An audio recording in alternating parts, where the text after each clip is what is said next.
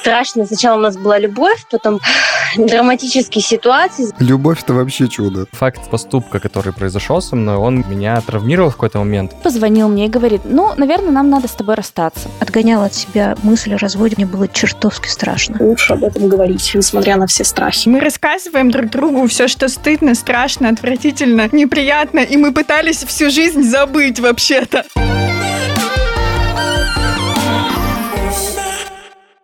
Всем привет! Это подкаст «Я боюсь». Здесь мы говорим о страхах, о том, что чувствует каждый, но не каждый готов обсуждать. Меня зовут Кирилл. Привет, я Маша. Всем привет, меня зовут Саша. Привет, я Аня. Если вы присоединились к нам на выпуске со страшными историями, то сегодня мы познакомимся с вами по-настоящему, потому что мы сегодня будем говорить о страхах, обсуждать наши тревоги, обсуждать истории наших слушателей, которые мы заранее собирали, и поговорим сегодня на довольно сложную тему — о страхе расставания, о страхе разойтись с человеком, развестись. И я понимаю, что эта тема для кого-то может быть чувствительной, поэтому как-то оцените свое состояние сейчас, прежде чем слушать. Но хочу подчеркнуть, что наша цель всегда не просто как-то поделиться страхами, там, заразить кого-то своими страхами, или чтобы человек обнаружил в себе новые тревоги какие-то, а цель наша в том, чтобы найти какой-то выход, чтобы понять, как другие люди в подобных ситуациях себя ведут, чувствуют и так далее. И, в общем-то, научиться проходить наш путь как-то более спокойно, эффективно и бестревожно. Поэтому добро пожаловать всем, кто сегодня к нам присоединился, и всех наших прежних слушателей мы тоже приветствуем. Hello, hello. У нас произошло супер классное событие, которое я хочу, чтобы вы с нами вместе разделили. Мы попали в топ-5 подкастов на платформе Яндекс Музыка. Мы вообще очень сильно счастливы и рады, и хотим каждому из вас, кто поучаствовал в этом, я не знаю, выразить свою благодарность каждому человечку, кто поставил свой лайкусик и подписался спасибо. на нас. Да, спасибо вам большое. Дальше больше, дальше завоюем, я думаю, какие-то еще другие платформы и посмотрим, что из этого выйдет. Прежде чем мы перейдем к теме, я, конечно же, хочу попросить вас зайти в описание этого выпуска. Там есть очень важная ссылка на наши соцсети. Переходите по этой ссылочке, подпишитесь на нас. Уверяю, что вы об этом не пожалеете. Да, и, кстати, если вы хотите еще где-нибудь на нас подписаться, то, пожалуйста, загляните на Patreon. Это специальная платформа для поддержки любых творческих независимых проектов, таких как наш подкаст. Мы независимы, у нас нет студии, поэтому у нас нет какой-то дополнительной поддержки. Наша поддержка это только вы, поэтому у нас нет денег в том числе. И существование нашего подкаста зависит целиком от вас, наши дорогие слушатели, поэтому переходите на Patreon, подписывайтесь, мы там выкладываем дополнительные материалы, которые обязательно вам понравятся. Да, больше того, всякие разные дополнительные материалы есть закрытые, которые видят только патроны. Но есть и открытые. Мы перенесли нашу главную площадку для дополнительных всяких штук на Patreon с Яндекс.Дзена. Поэтому туда тоже можно зайти, даже если вы еще не готовы пока подписаться на донаты. Да. А сейчас, пожалуй, нужно переходить к теме этого выпуска. Я боюсь. Ну давайте уже.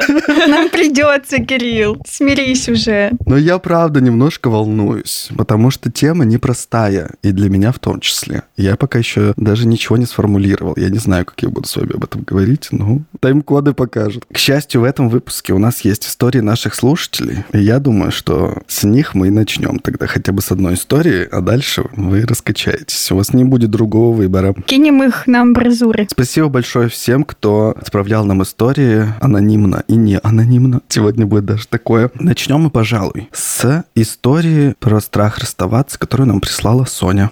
Привет, меня зовут Соня. Необыкновенно, конечно, записывать голосовое сообщение в подкаст, но все же. Вы меня покорили, занимаюсь работой, постоянно вас слушаю. Вот моя история. Я была почти 4 года замужем, и я страшно... Сначала у нас была любовь, потом происходили какие-то, знаете, драматические ситуации, из-за которых люди принимают решение расстаться. Я его приняла давно, но очень сильно боялась от него уйти, потому что я боялась, кто будет платить за квартиру, а смогу ли я сама, потому что я всю жизнь жила сначала с мамой, потом с мамой и с мужем, потом мы жили вдвоем с мужем, и я никогда не оставалась одна. Вот этот страх одиночества, страх, а как я буду зарабатывать деньги, что я буду делать. Но в итоге решилось все просто. У меня нашли биполярное расстройство расстройства, в период мании я просто собрала его вещи, поставила в коридор и ушла. Дальше, конечно, было сложно. Я набрала кредитов, у меня были долги, но когда мне стало немножко лучше, мне начали помогать мои друзья, помогала моя мама, все были очень заинтересованы моим эмоциональным состоянием, я им безумно благодарна за это. Я пошла на две работы, и, собственно, все.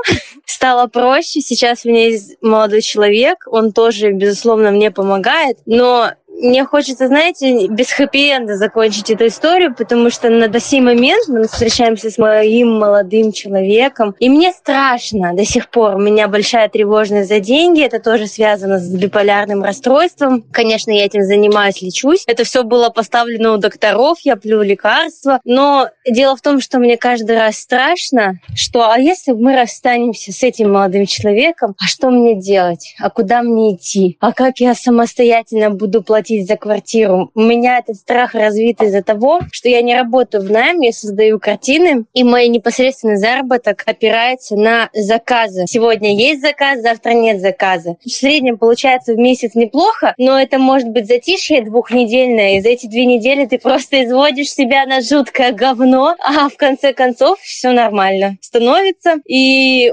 получается какой-нибудь хоп, большой заказ, где ты успокаиваешься, начинаешь его работать. Из-за этого у меня жуткая тревожность за деньги. Эх, и жутко страшно принимать решение отрывать. То есть, типа, все, мы расстаемся, я тебя, например, не люблю, я от тебя ухожу. Ну и невозможно вот так этого сказать, потому что начинает работать во мне материальная сторона, а смогу ли я одна? И порой наши психологические расстройства позволяют нам принять те решения, которые давно не получалось сделать. Страх остаться одной? Нет. Нет такого, что я пропаду. Я девчонка красивая, можно не анонимно. я девчонка боевая, как бы классная, озорная, умная, все такое. Но страх остаться одной из-за того, что у тебя не будет времени на жизнь, потому что тебе придется слишком много работать, слишком много пахать. Вот так. Поэтому люди боятся расставаться. Не потому, что я кого-то себе найду, а потому что любовь же она всегда по-настоящему, правильно? Правильно, а материальную сторону никто не отменял. Ну, все, спасибо. Вот такая у нас история от Сони. Соня, спасибо тебе большое, что ты с нами поделилась. Это вообще очень восхищает меня, когда люди спокойно делятся историями, например, своих психических каких-то состояний. Мне кажется, это очень полезно для слушателей наших. И очень хорошо, что Соня пошла к специалисту и работает с этим. Это мой посыл. А теперь давай давайте поговорим о расставании. Мне кажется, затронут довольно важный аспект. Мы в том числе, например, об этом говорили, когда обсуждали абьюзивные отношения с Инной Литвиненко, что финансовая сторона часто бывает таким вопросом зависимости и, естественно, вопросом страхов. Показательно же, да, что Соня вообще ничего не сказала про любовь, про разбитое сердце. Да, да, да, про какие-то психологические проблемы. Да, да, да, про то, что я больше никогда не смогу поверить мужчине, ну или что-нибудь такое, угу. что часто, там, не знаю, в каких-нибудь фильмах, в тех же самых, как раз показывают, что вот, вот этого боятся женщины или там, мужчины при разводе, при расставании. Она как раз говорила про такую, с одной стороны, материальную составляющую, с другой стороны, действительно без нее никак. Если особенно это какие-то отношения, которые начинались, например, в каком-то молодом возрасте. А у меня есть много таких примеров, когда там, не знаю, с института люди вместе, и там потом начали сразу же заводить семью, детей. По сути, там девушка, например, особо и не работала никогда. То есть, ну, там выучилась, условно говоря. Ну да, если у тебя нет вообще опыта самостоятельной жизни, да. вот прямо отдельной, полноценной, то это, мне кажется, очень может быть э, опасно, страшно в смысле. Это пугает. Может быть, это не так опасно в плане, все равно человек нормально приспособится, он найдет себе силы, и все будет окей. Но именно перешагнуть этот рубеж, типа, ты же сомневаешься очень в себе. Ну как так? Я угу. всю, всю жизнь была под крылом у кого-то, а тут мне нужно все делать самой. А как? А смогу ли я? Справлюсь ли я? Это очень такой, мне кажется, распространенный момент. Но это, с другой стороны, это и ужасно, потому что Получается, что ты можешь какое-то время проводить с человеком, да. если этот страх сильный, то продолжительный, с человеком, которого ты уже не любишь, да. с которым тебе там тяжело, да, быть вместе. Да, это такое, конечно. Но это вообще же какой-то пережиток патриархального общества, когда человек чувствует себя полностью зависимым от другого человека в каком-то материальном плане. Ну, я просто, например, по себе знаю, что у меня был такой страх, когда я не в отношениях, я учился в университете, я жил в общежитии, то есть у меня было там жилье очень дешевое. Потом я какое-то время жил у своей своей тети, и потом пришел момент, когда мне нужно было перейти к съему своего жилья какого-то. Сепаратироваться. Взрослая жизнь. Взрослая жизнь. Мне ужасно было тревожно. Мне казалось, что все, сейчас я упаду вообще на социальное дно, что я не могу себе позволить. У меня и так вот мне тютелька в тютельку хватает. Я не могу себе позволить еще снимать какое-то жилье. Однако через там месяц после того, как я это сделал, я понял, что ой, нет, оказывается, что могу. Все хорошо. Это когда ты в детстве думаешь, что если ты зарабатываешь 20 тысяч, то через три месяца у тебя будет 60 тысяч, а потом ты съезжаешь от родителей и понимаешь, что ни хрена не так.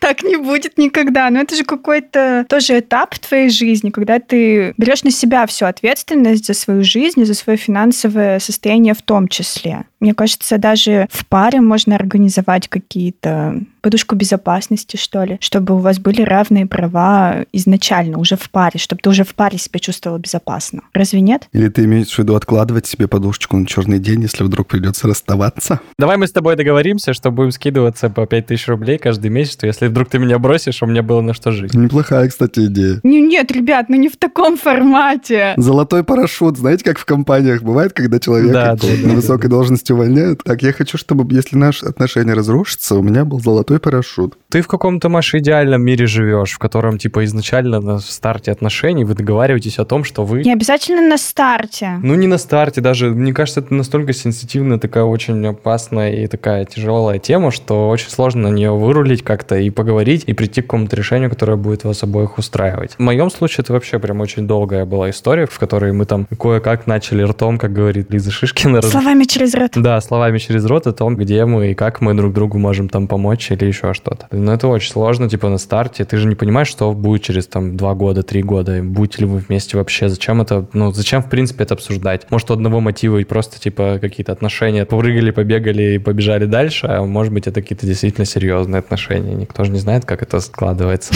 Саша, это просто лучшее. Саша так быстренько пробежался и сказал, что Лиза Шишкина, но многие слушатели, возможно, не знают, кто такая Лиза Шишкина. А Лиза Шишкина была у нас в гостях. Если вы не слушали, послушайте выпуск «Секс и страхи» он называется. Лиза — сексолог, специалист по human дизайну. И очень интересный у нас был разговор. Вернитесь к нему или послушайте, если не слышали. Ну и мне кажется, что еще история Сони хороша тем, что она показывает, что даже в какой-то сложной ситуации, да, когда вот у нее был такой страх, и она боялась этого, плюс для нее это был совершенно новый опыт. Плюс она еще говорит, что у нее обнаружился в это время определенный диагноз, который тоже твою жизнь довольно-таки серьезно меняет и всячески тебе устраивает тряски. Но даже при этом она смогла из этого выйти, работать больше, вложить туда больше, закрыть все это и получить определенный опыт для себя, который она теперь может использовать в дальнейшем. Уважение Сони вообще за такие поступки. Да, круто. Пусть все будет хорошо у тебя. Удачи тебе, Соня. Раз мы заговорили про какую-то отдельную жизнь, свои дела, я думаю, Мгм. что пришло время рассказать о партнере нашего сегодняшнего выпуска. Хотели рассказать вам про такой классный новый сервис, который называется FitMost. Это единый абонемент для занятий спортом и заботы о себе. Они есть во многих, в многих городах России. В чем суть? Ты приобретаешь абонемент, на котором есть баллы. И этими баллами ты можешь расплачиваться в куче фитнес-студий, wellness-центров по всему городу. То есть это как-то агрегатор, что ли, да, правильно сказать? Агрегатор. Да, агрегатор всяких вот этих классных мест, и ты можешь выбирать любое, записываться через э, сайт FitMost и приходить туда. Это могут быть спорт, растяжка, гамаки, фитнес, бьюти-процедуры, ноготочки, там еще что-нибудь. И ты не привязан к одной локации, где тебе удобно, там записываешься, делаешь, и когда тебе удобно, собственно, пользуешься. И еще в этом сервисе прикольно то, что ты можешь попробовать что-то новое каждый раз. То есть ты не покупаешь абонемент на, условно говоря, там 8 занятий, Не привязываешься к качалке на полгода. Например, да, ты можешь попробовать все, все, все, все, все, что ты давно хотел, и потом уже, например, определиться с тем, что тебе нравится. А Это очень прикольно, и мне кажется, как раз-таки в контексте нашего разговора вообще про разводы, переживания, расставаний,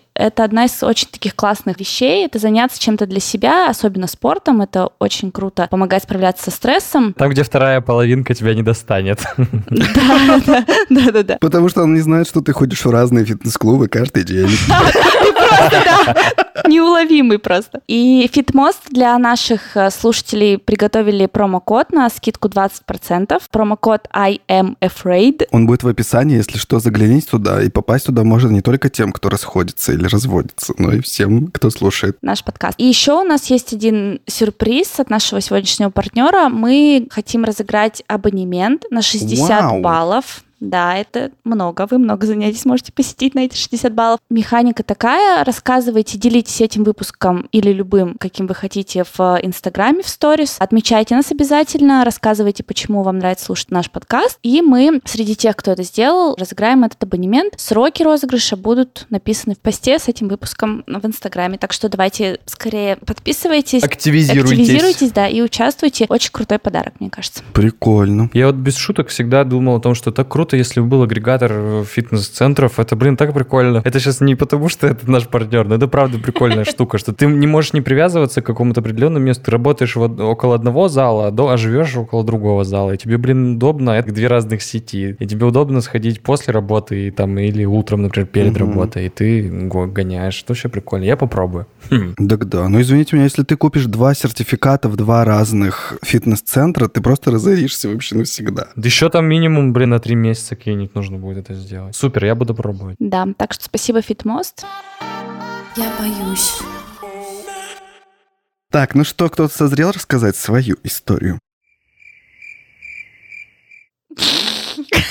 Судя по этой тишине, мы послушаем еще одну историю. Наши слушатели просили оставить их инкогнито. С эта грифом история «секретно». от нашей слушательницы, которая попросила не раскрывать ее имени, и мы даже изменили ее голос, поэтому можете представить себе, как в передачах делают вот этот темный экран, силуэт, и там говорит голос. Привет, ребята. Рассказываю о своем опыте расставания. У меня была история длиной больше, чем в три года. Наверное, я могу назвать эту историю зависимой, созависимой, потому что отношения начались в 17 лет, и в том возрасте мне казалось, что должна быть одна любовь и на всю жизнь. И если я встретил человека, надо за него держаться, несмотря ни на что. Хотя отношения были очень сложные, с изменами и другими неприятными вещами. И э, за, наверное, месяца три до расставания мы с э, бывшим поняли, что мы дальше вместе быть уже не можем. Как вы понимаете, с 17 до там, 21 года жизнь кардинально меняется, взгляды кардинально меняются. Мы в разговоре немножко этого буквально касались, но у нас были куплены билеты в поездку, и эта поездка планировалась там через 2-3 месяца, и мы просто знали, что мы в нее съездим, и после этого расстанемся. Мы это знали оба, но никто друг другу об этом ничего не говорил. Мы съездили в поездку, при этом поддерживая теплые, насколько это возможно, отношения. Вернулись. После поездки мы не виделись. И в какой-то момент бывший пишет, что все, надо что-то делать. Либо мы берем паузу, либо расстаемся. Я в этот момент сидела на этой мойке машины в зале ожидания. Я просто ревела. Там было очень много вокруг родителей. Я ревела на взрыв. А, не знала, что делать, но я решила, что так действительно больше продолжаться не может. Написала, что да, давай расставаться. Самое интересное, что за эти больше трех лет, естественно, кроме знакомых, у меня был только он и его друзья. И после расставания он меня очень поддерживал. То есть мы были на связи несколько недель. Он говорил, что все наладится, ты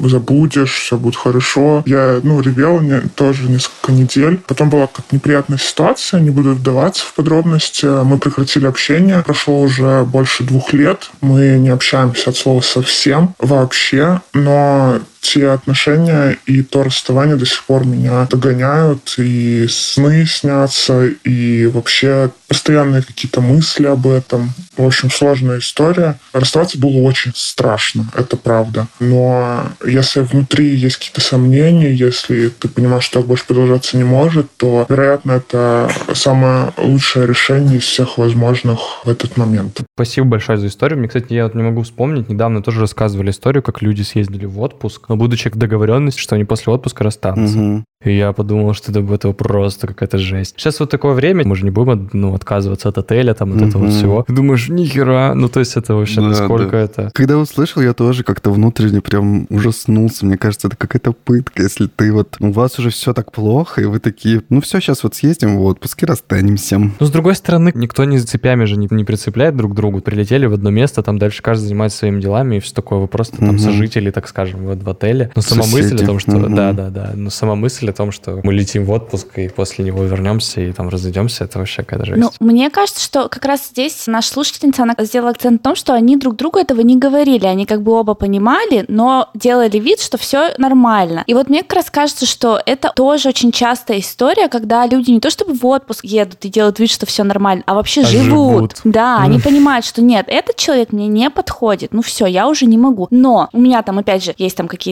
сомнения, у меня там нет подушки, я боюсь одиночества. Просто понимают все и живут. А потом для многих, когда все-таки уже доходит до развода или до расставания, это становится шоком для семьи, для друзей. И все говорят, да вы что, вы Вы же же только в отпуск съездили. у вас же все было хорошо, у вас вы там не скандалили, у вас такая была Мгм. хорошая пара. А оказывается, что нет, это уже может быть там несколько лет или там несколько месяцев уже не было особо отношений, это было просто вот формальное такая соседство. да, да, Существование. да, да. А я, знаете, что подумала, когда пошла речь про отпуск? Мне кажется, в отпуске, наоборот, когда ты меняешь обстановку, можно начать идеализировать свои отношения и передумать расставаться. Я подумала, что они вот хотели расстаться, поехали в отпуск, начали ностальгировать по своим прошлым отношениям и остались Ну, вместе. это, может, ты фильмов пересмотрела просто.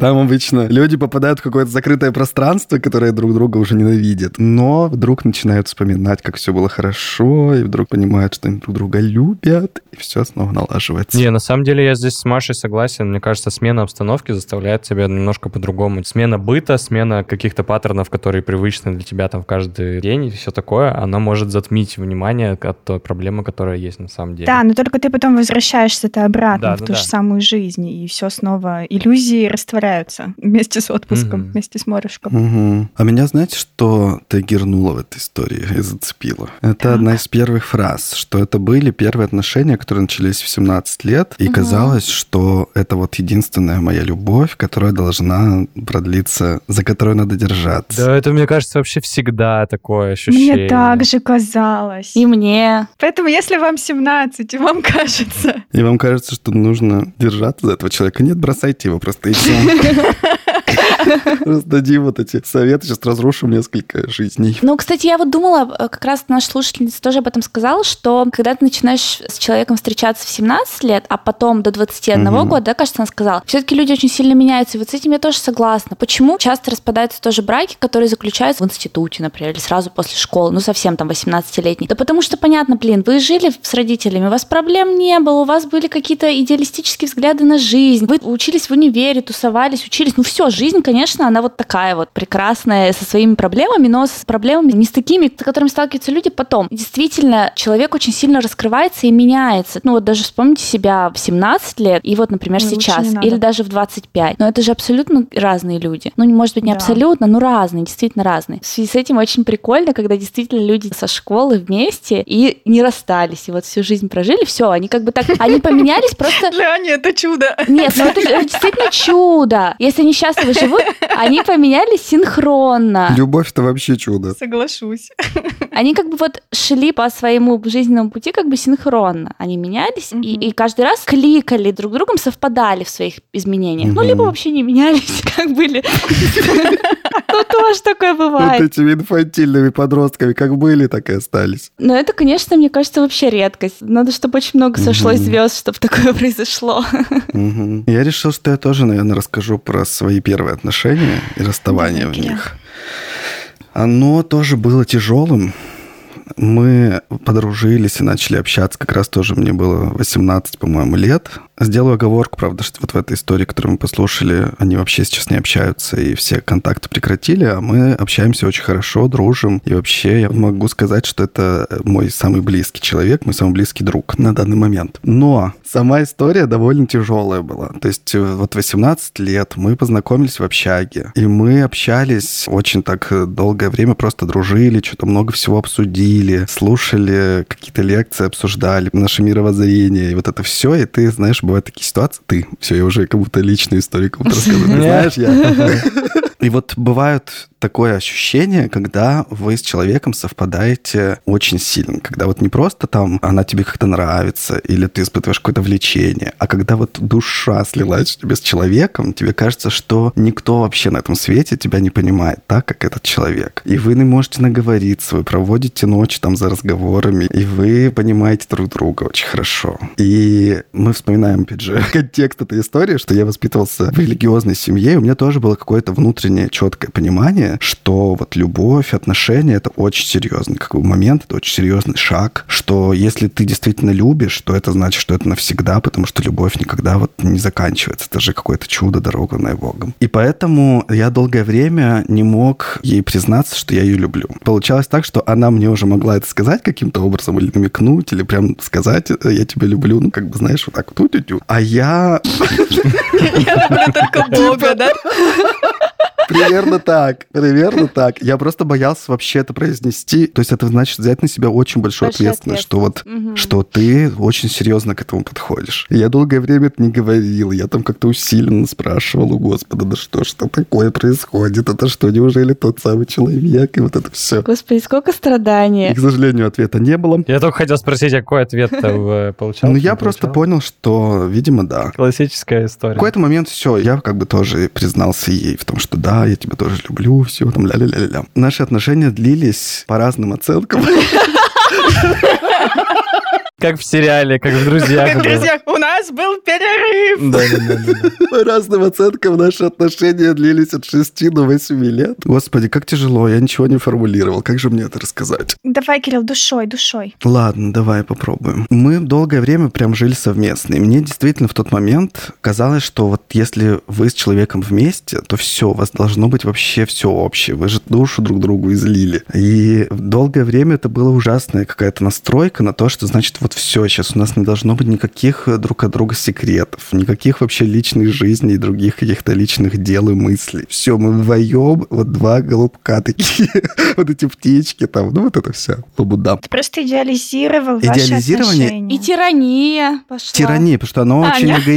Ну, правда. Не осуждай его, мы обещали не осуждать. Я сразу говорю, что у Кирилла есть такая черта. Ну, мы две сильные личности, понимаешь? Тирания тут не обойдется с одной стороны. Взаимная короче, смысл в том, что я думал, что надо вот все сейчас слиться с этим человеком воедино, схватиться за него максимально сильно, держать его всячески. И Мгм. поскольку она очень такой свободолюбивый, такой сильный человек, естественно, ей это не нравилось все. И в какой-то момент я стал чувствовать, что она как-то отдаляется, что она вот хочет какого-то своего пространства личного, времени личного и вот этого всего. Плюс еще у нас не, не сходились как бы наши... А ты не хотел? Мне казалось, что нет. Мне казалось в тот момент, что все, вот мне классно с ней всегда Мгм. вообще. Не- готов никуда не выходить вообще, ни на секунду не отходить, и вот это все. И для меня это был в какой-то момент прям большой-большой урок. Ну, это невозможно, что это какая-то дурацкая иллюзия, что если ты влюблен в какого-то человека, то значит все, вы одно, вы едино, и вообще вы должны быть как бы максимально вместе. И этот урок был мне преподнесен. Конечно же, это было в каком-то смысле болезненно, потому что ты-то думаешь, что от тебя отдаляются, ты-то такой только что вроде как бы, ну как, мы же вместе, мы тут общаемся, нам так хорошо вообще-то. Почему там ты от меня отдаляешься? Почему ты хочешь вот еще с этими людьми встречаться ужасными? Вот это все. И это довольно болезненный был процесс. Но через него как бы мы прошли, все как через какое-то время более-менее устаканилось. Ну, в общем, вот так все длилось, длилось. В какие-то моменты было прям все супер идеально и классно, в какие-то там тяжело, либо мне, либо ей. Через какое-то время нашего какого-то совместного бытия. Мы довольно сильно из-за чего-то поссорились. Ну, как-то так, какая-то была большая обида. И если до этого были обиды, ты как-то ее проявляешь, эту обиду, и она урегулируется через быстрое время. Либо ты идешь там как-то извиниться и все загладить, либо к тебе подходит загладить эту историю. То здесь я на что-то обиделся, замолчал, ничего не стал говорить, и просто молча такой, типа, ну и все тогда, я буду молчать. Я ушел такой вообще в другую комнату жить, и молчу, и ничего не говорю. Сам внутренне ужасно вообще разрываюсь страдаю, потому что мне-то кажется, что ну, человек должен осознать свою вину и вообще измениться, и сказать, что все это было неправильно, и мы снова будем нормально, все хорошо же было. И я сижу там как сыч, молча, абсолютно страдаю, но ничего не говорю. Самое ужасное, понимаешь, это все вот какой-то детский все-таки бред, конечно, что у нас ну, наполовину вот такое было общее какое-то хозяйство, ну, холодильник, типа общий вот это все. И, и вот ты молча такой заходишь в комнату демонстративно, берешь там что-то из холодильника, холодильника молча уходишь. Просто какой-то ужас. Вспоминая сейчас, это, конечно, ужасное детство какое-то. Но смысл-то не в этом. Смысл в том, что после этого мы как-то вроде бы примирились, но при этом все повисло на какой-то вообще непонятной волне. Осадочек какой-то остался. И мы вроде бы ничего не обсуждали после этого. То есть мы просто примирились через какое-то время, там, причем продолжительно, там, типа месяц мы вообще не молчали такие, потом вроде как что-то заговорили. И постепенно вроде все стало нормально. Мне казалось, что все вообще стало хорошо, даже нормально, вообще привычно, и как было. А потом все, пришло время, что у меня закончилась учеба, и я съехал вообще из общаги. Она еще осталась там, она продолжала учиться там у нее по-другому, все пошло в магистратуру. И мы такие, ничего не, не обговорив, не обсудив, просто такие разъехались, но при этом вроде как бы периодически виделись, что-то общались каждый день там. И как-то вот все зависло вообще в очень непонятном таком состоянии. При том, что мне это казалось внутренне, что ну раз все так, значит мы вместе как бы, в принципе-то. Просто пока так вот. И как-то так. Все было очень непонятно, короче. И только через какое-то время уже, когда стало прям все совсем плохо, и просто как-то ты чувствуешь, что все закончилось. Так я это называю. Потому что сложно это как-то еще обозначить. Ты понимаешь, что все закончилось. Вроде бы ты как бы любишь этого человека,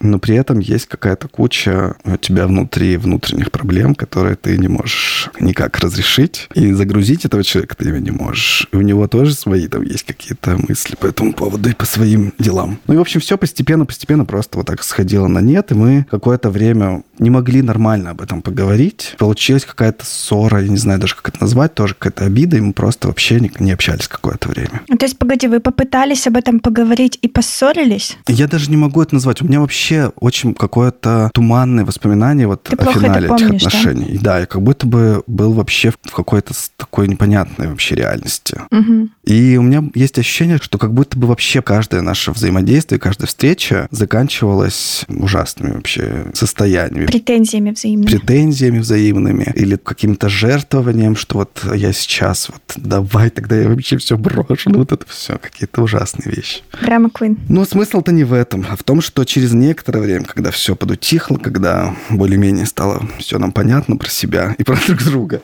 через некоторое время мы снова как-то встретились, пообщались, поняли, что да, это глава прошла, есть в чем мы повзрослели, и, в принципе, мы поняли, что сама по себе ценность, через что мы прошли, ее невозможно никуда отделить от нашей жизни. Ну, по крайней мере, я могу, наверное, за себя только говорить, что я не могу отделить ценность вот этих вот лет и этих отношений от своей жизни. Не могу сказать, что ну все, тогда вот я больше не буду с этим человеком общаться, раз все закончилось и все такое. И мы начали просто общаться дружески и общаемся до сих пор. И я надеюсь, что будем общаться и дальше, несмотря на то, что я рассказал эту историю в подкасте. На весь мир. Я думаю, что в следующем выпуске мы послушаем историю, ее историю. Понимаете, как это выглядело? Анонимную, да, анонимную историю. Вот так Слушай, ну, Кирилл, супер, конечно, что ты поделился этой историей. Мне кажется, Да. в какие-то моменты тебе прям очень тяжело было, но мое почтение, что ты смог это рассказать. Ради этого мы и завели подкаст, да, Кирилл? Ради этой истории. Да не знаю. У меня нет потребности что-то сказать этому человеку. Она знает, что понятно, я там да. ее очень люблю. Мы уже много всего обсудили, переговорили с тех пор. Мгм, мгм. Сейчас я это рассказываю просто потому, что я понял, что я, во-первых, для себя не могу до конца это сформулировать, наверное, вот на- четко. Как вы видите, это у меня не получилось и сегодня. Я часто слышу о том, что, типа, вот отношения обязательно должны закончиться, в том числе от психологов там, или от кого-то еще. Что, типа, нужно обязательно поставить точку, что нельзя там со своими бывшими Да. общаться, это, типа, ужасно. Тоже хотел сказать, что это вообще, мне кажется, такая сложная история, когда ты продолжаешь общаться с тем человеком, с которым ты охренительно какой-то опыт перенес, ну, то есть положительный, отрицательный, неважно, но просто если вы решили, что ваши дороги дальше совместно не идут, то даже друзьями вы не сможете быть, потому что в любом случае у кого-то из вас либо осадочек, как говорится, останется, не явный какой-то, но, блин, общаться дальше это вообще очень сложная тема. No recommendation. Мне кажется, самое главное не иметь притязаний никаких в дальнейшем. Ну, так это ты не сможешь сказать, Маш, это То есть, если кто-то испытывает еще вот эти чувства, Чувства да, я думаю, что какие-то, ты... да. Да, особенно Да. если, да, проговорено уже, что ну все, все, конечно же, все. Но я понимаю, о чем Саша говорит. Я думаю, что это, да, бывает наверняка Ну, непросто. типа, я не хочу тебе сказать о том, что вы не общаетесь и все такое, но я вообще точно, исходя из своего опыта, категорически понимаю, что ну, если, типа, прекращаешь общаться, то прекращаешь всякое взаимодействие, то прям на корню прекращаешь, и все, дальше включаются штуки, вот, господи, я никогда в жизни не найду такого же человека по химии, там, по... По физике. По, отнош... по физике, по биологии, да. Найдешь и все такое. Здесь просто реально будут какие-то ложные надежды, которые явно-неявно будут э, кого-то преследовать. Честно скажу, что я даже волновался по этому поводу, потому что я понимаю, что все, эти отношения сто процентов закончены, мы вообще выросли, и я уже реально другой совершенно человек, чем был тогда. Но я немножечко волновался по этому поводу, потому что ужасно просто не хочется причинять боль кому-то. И самому еще причиниться. Или себе, ну вообще, желательно кому-то, конечно, себе. Ты можешь как-то договориться с собой. Нет, Кирилл, себе тоже нельзя причинять боль. Ну ладно, себе тоже нельзя причинять боль. Я, кстати, еще хотел к твоей истории добавить то, что вот эта штука про то, что вы не общались месяц, будучи в одном пространстве, это, конечно... Это ну, жесть. ты говоришь про то, что это, да, что это детская какая-то штука. Но это, во-первых, жесть, во-вторых, ну, я себя просто в этой истории абсолютно слышу точно так mm-hmm. же. Я себя абсолютно точно так же веду и сейчас, не в таких промежутках времени, конечно. И мне полностью откликается твоя вот эта штука про то, что я закрылся в комнате, будучи уверенный в том, что я прав в этой ситуации, а человек не прав, и он должен подойти, типа, и, и все сказать. Mm-hmm. Я вообще точно такой же. И часто происходит такое, что все, если я сейчас не подойду, значит, мы, блин, никогда не помиримся и все такое. Я даже, исходя из своей уверенности в том, что я прав, подойду и буду, типа, конфликт сглаживать как-то. Кажется, у нас в следующем выпуске еще одна анонимная история будет. Понятно, понятно, все начали они тут. Так, девочки, присылайте свои истории. Мы с Аней с удовольствием послушаем. Я называю это детским, потому что это очень инфантильно. Во-первых, молчание самая дурная вообще стратегия, которой только можно придерживаться. И я понимаю, насколько она ошибочна, и не, постарайтесь так не делать. Ты же не можешь ничего сделать с этим, Кирилл. Ну, мне кажется, можешь. Нет, если ты не инфантильно к этому относишься, ты можешь с этим что-то сделать. Что? Ну, что вот что? второй а, человек открыто... у тебя молчит, и что дальше делать? Поговорить. Нет, я так говорю за себя, что для тебя плохая стратегия молчать. Конечно, если другой человек молчит, наверное, это, это еще тяжелее, это ужасно, поэтому... Вот, о чем И это ужасная стратегия, которая в том числе рождается как бы из наших детских паттернов, потому что это абсолютно поведение взрослого, который игнорирует ребенка. Типа, ты наказан, я с тобой не разговариваю. Еще раз так сделаешь, я с тобой не буду разговаривать. И вот это ужасная-ужасная вещь, которая отражается потом и дальше. Но даже если человек другой молчит, ну ты готов пойти на этот разговор, но я думаю, что у тебя есть э, способы вывести человека на разговор. Просто у меня есть способы вывести.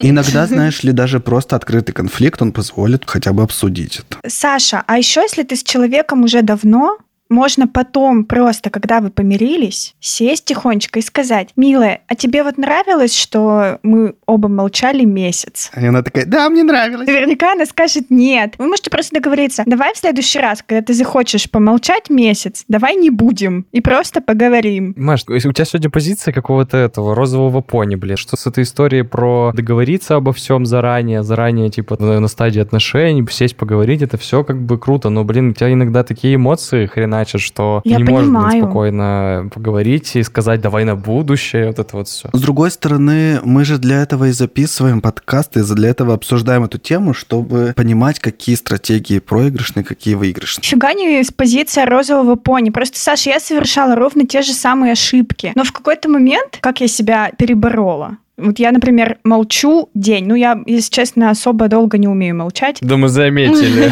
Это шутка. Да, я могу максимум сутки пообижаться и помолчать. Так у меня, ну, если честно, реально не получается. Саша, ну, жизнь слишком коротка, чтобы вот этот день тратить вот на эту херню. Я здесь позиции розовых и пони. Жизнь слишком коротка, друзья, Ты не понимаешь, это реально так. Да я согласен. Это реально так. Ты просто говоришь этими цитатами из э, пабликов. Я согласен Маш, с тобой, что жизнь слишком коротка, чтобы обижаться. Мне помогла вот эта цитата из контактика, из паблика. Блин, ну это реально помогает, потому что ты, ну, просто вот этот день выбрасываешь в мусорку. А у Кирилла Может целый быть, месяц. Я не представляю, как можно месяц так прожить. Это постоянное давление, это постоянное самокопание. Это ужасно. Ты постоянно жуешь эту жвачку, блин, в своем мозгу, не можешь ее выплюнуть. Я вообще не представляю, какие это мучения. При этом ты без конца страдаешь, потому что это просто, ну, это абсолютно какое-то неорганичное существование. Да, а можно не страдать. Ты любишь этого человека, ты к нему хорошо относишься, но при этом ты должен Да. вот держать мину. То есть это какое-то ужасно... Я вообще не знаю, что это было. То есть вот сейчас, когда я об этом Ужасно, думаю, я согласна. думаю, боже мой, как ты вообще мог? Ты согласен, что ты выбросил просто месяц своей жизни на помойку? Я посмотрел сериал «Секретные материалы» за это. Вот, я тоже хотел сказать, Маша, что ты слишком категорично говоришь, чтобы он на помойку. Ты можешь за этот месяц, блин, не уделяя времени человеку, которому ты очень много времени уделял, уделять каким-то другим вещам. И типа не факт, Хорошо. что... Например, секретным материалом. Ну, блин, Маш, это не всегда Ладно, плохо. я смотрю просто со своей позиции. Я бы, скорее всего, даже удовольствия не получила от секретных материалов. Ну, это просто моя личная позиция. Я никого не склоняю. Всё. Но если для меня этот весь период дальнейший и этот в тумане, то наверняка это была какая-то травма, которую сейчас мой мозг вытеснил. Поэтому я с тобой полностью согласен. Не делайте так. Я для этого и рассказываю вам историю. Я боюсь. Ну, я расскажу свою историю теперь про травмирующий опыт. Просто сам факт поступка, который произошел со мной, он меня травмировал в какой-то момент. Естественно, я уже много лет назад его пережил и ну, не вспоминаю. Она началась, получается, в 10 классе, там в каком-то в школе. Мы начали встречаться с девочкой. Дополнительное ограничение было в том, что я жил в одном городе, она жила в другом городе. Этот город находится там 15 километров от нашего города, но в школе мы учились в одной. И наши, соответственно, встречи состоялись только в школе, после школы, потом я ее там провожал на автобус, там, маршрутку, электричку, она уезжала, и все. И по выходным иногда я приезжал туда. Первая проблема, которая у нас возникла, естественно, это в том, что я не мог часто приезжать туда, потому что, блин, мне 15 лет, и я не мог садиться на маршрутку каждые выходные, приезжать и уделять ей там очень много времени, потому что, ну, у меня есть там, типа, родители, вот эта вот вся история. В общем, у нас была очень большая проблема в том, что у нас были такие отношения на расстоянии, которые подкреплялись тем, что когда у нас есть свободное время, мне нужно было очень большое расстояние преодолеть для того, чтобы до нее доехать. В общем, мы встречались там около четырех лет, у нас там такие были, или трех, у нас были такие типа серьезные отношения. Ну, все 4 дела. года, да, довольно серьезно Ну, звучит. т- ну, не 4, 3, где-то 3 года это будет закончилось По на разным втором оценкам. курсе Знаем, университета. Да, по разным оценкам. Лень даже вспоминать, сколько было суммарно. Вот, и все закончилось вообще очень странным образом. Я вот здесь просто словил ту историю, как, которую рассказал Кирилл, про туманность. А, потому что для меня, короче, закончилось все так, что в какой-то момент у меня, естественно, в, в этот период есть друзья какие-то, и она вхожа была в круг моих друзей, все такое. И в какой-то момент мне мой друг говорит, такую фразу. Саш, тут такое дело, мы с э, ней встречаемся уже типа две недели. Вот так вот мне просто говорит. У-у. И я такой, «Э, подожди, я что-то типа не А понял. как же я? Да, а как же типа в этом треуг... А как же я типа в этом треуг- теперь. Ну там просто такая... Да, давайте может втроем? Не.